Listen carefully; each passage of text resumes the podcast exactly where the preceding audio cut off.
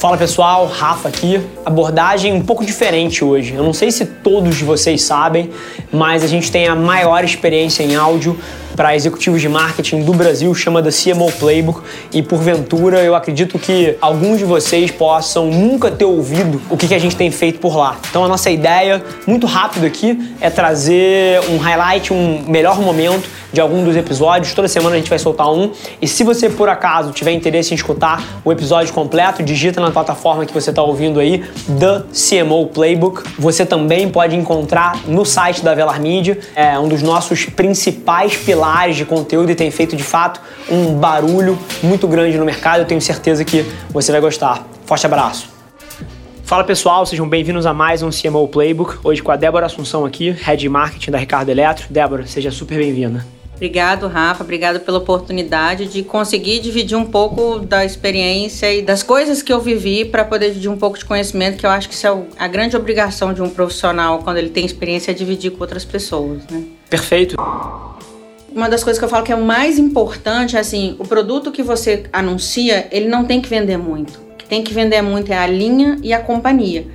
O sonho de qualquer pessoa de varejo é que aquele produto anunciado vendesse nada e a linha e a companhia vendesse muito. Porque aquilo que você anuncia em geral tá com margem sacrificada, o resultado que ele deixa no caixa é ruim. É um ponto de entrada. Exatamente, mas ele leva o fluxo, até porque nenhum produto anunciado vende o suficiente para pagar o quanto a mídia dele custa. Nenhum, nenhum. Por mais caro, por maior que seja o ticket dele. Então, a gente faz essa mensuração muito de a elasticidade do SKU e o quanto a elasticidade do SKU também leva para a linha e também para a companhia.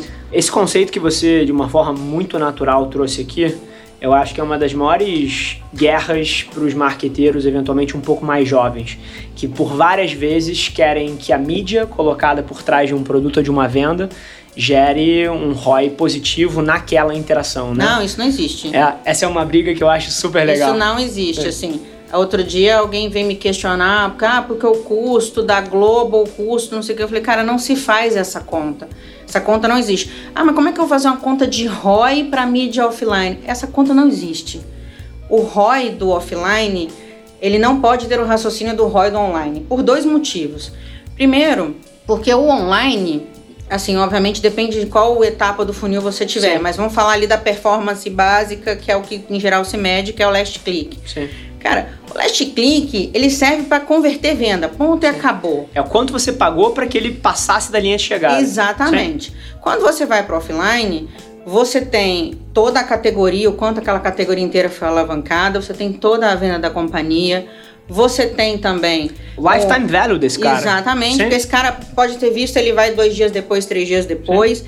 E tem uma coisa que as pessoas não enxergam, que é assim, existe todo um trabalho de construção de marca. De marca. É assim, olha, eu já tive dentro do Google, do Facebook, de tudo, porque eu já fiz todos os estudos possíveis para tentar diminuir a minha dependência, a dependência da Ricardo Eletro da mídia offline. Todas as contas que eu fiz de cima para baixo, de um lado para o outro, um não substitui o outro. Não substitui. O menor custo por mil que eu já cheguei à conclusão é televisão. Custo por mil mesmo, de quando você paga por uma pessoinha te vendo, ainda é a TV. Só que a diferença é o seguinte: eu outro dia fui explicar isso para um chefe meu. Falei: olha, a diferença é o seguinte. Quando você compra televisão, você compra o impacto no atacado, e quando você compra no, no digital, você compra no varejo. Então a tendência é, na televisão, esse custo por mil vai ser mais barato, só que você tem que comprar um volume gigantesco de impacto. Não dá pra você comprar assim, vou comprar uns 500 e tal. Quando você vai no digital, ele te permite comprar um impacto mais qualificado, na quantidade que você precisa, mas naturalmente, por ser varejo, você vai pagar mais, mais caro. Então, esse raciocínio tem que ser feito diferente para que você entenda que essa conta também é uma conta diferente.